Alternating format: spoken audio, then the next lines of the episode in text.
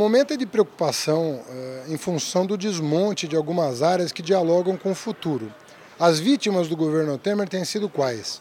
Em primeiro lugar, a ciência e tecnologia. Regredimos aí 15 anos no orçamento público federal voltada para sustentação, para manutenção da pesquisa, que é muito valorizada no mundo a pesquisa brasileira. Vários prêmios Nobel, inclusive, mandaram carta para o presidente da República para garantir os recursos mínimos necessários para a manutenção do nosso parque de institutos de pesquisa nas universidades ou fora delas. Segundo lugar, a cultura tem sido vítima dos governos, tanto aqui no município, em vários municípios, quanto no plano federal.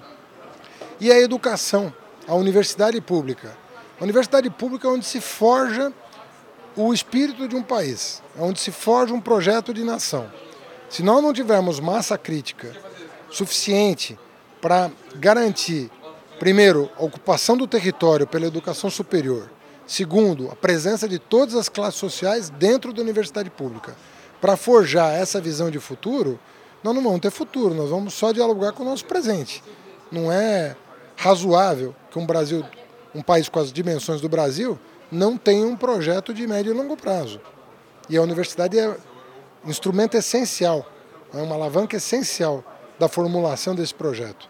Então eu vejo com muita preocupação o que está acontecendo no Brasil, agora vejo também uma resistência se organizando né, para retomar o desenvolvimento nacional em bases mais sólidas, evitando que esse desmonte continue tendo uh, espaço na nossa sociedade. Né? Você veja que mesmo aqueles partidos que participaram do golpe, hoje estão revendo a sua posição em função das consequências dele. Tanto do ponto de vista democrático, que é uma tragédia total, mas também do ponto de vista econômico. Né? Porque o golpe não, é, não gerou né, é, o ambiente econômico favorável que os seus proponentes supunham. Ao contrário, gerou mais instabilidade e mais insegurança.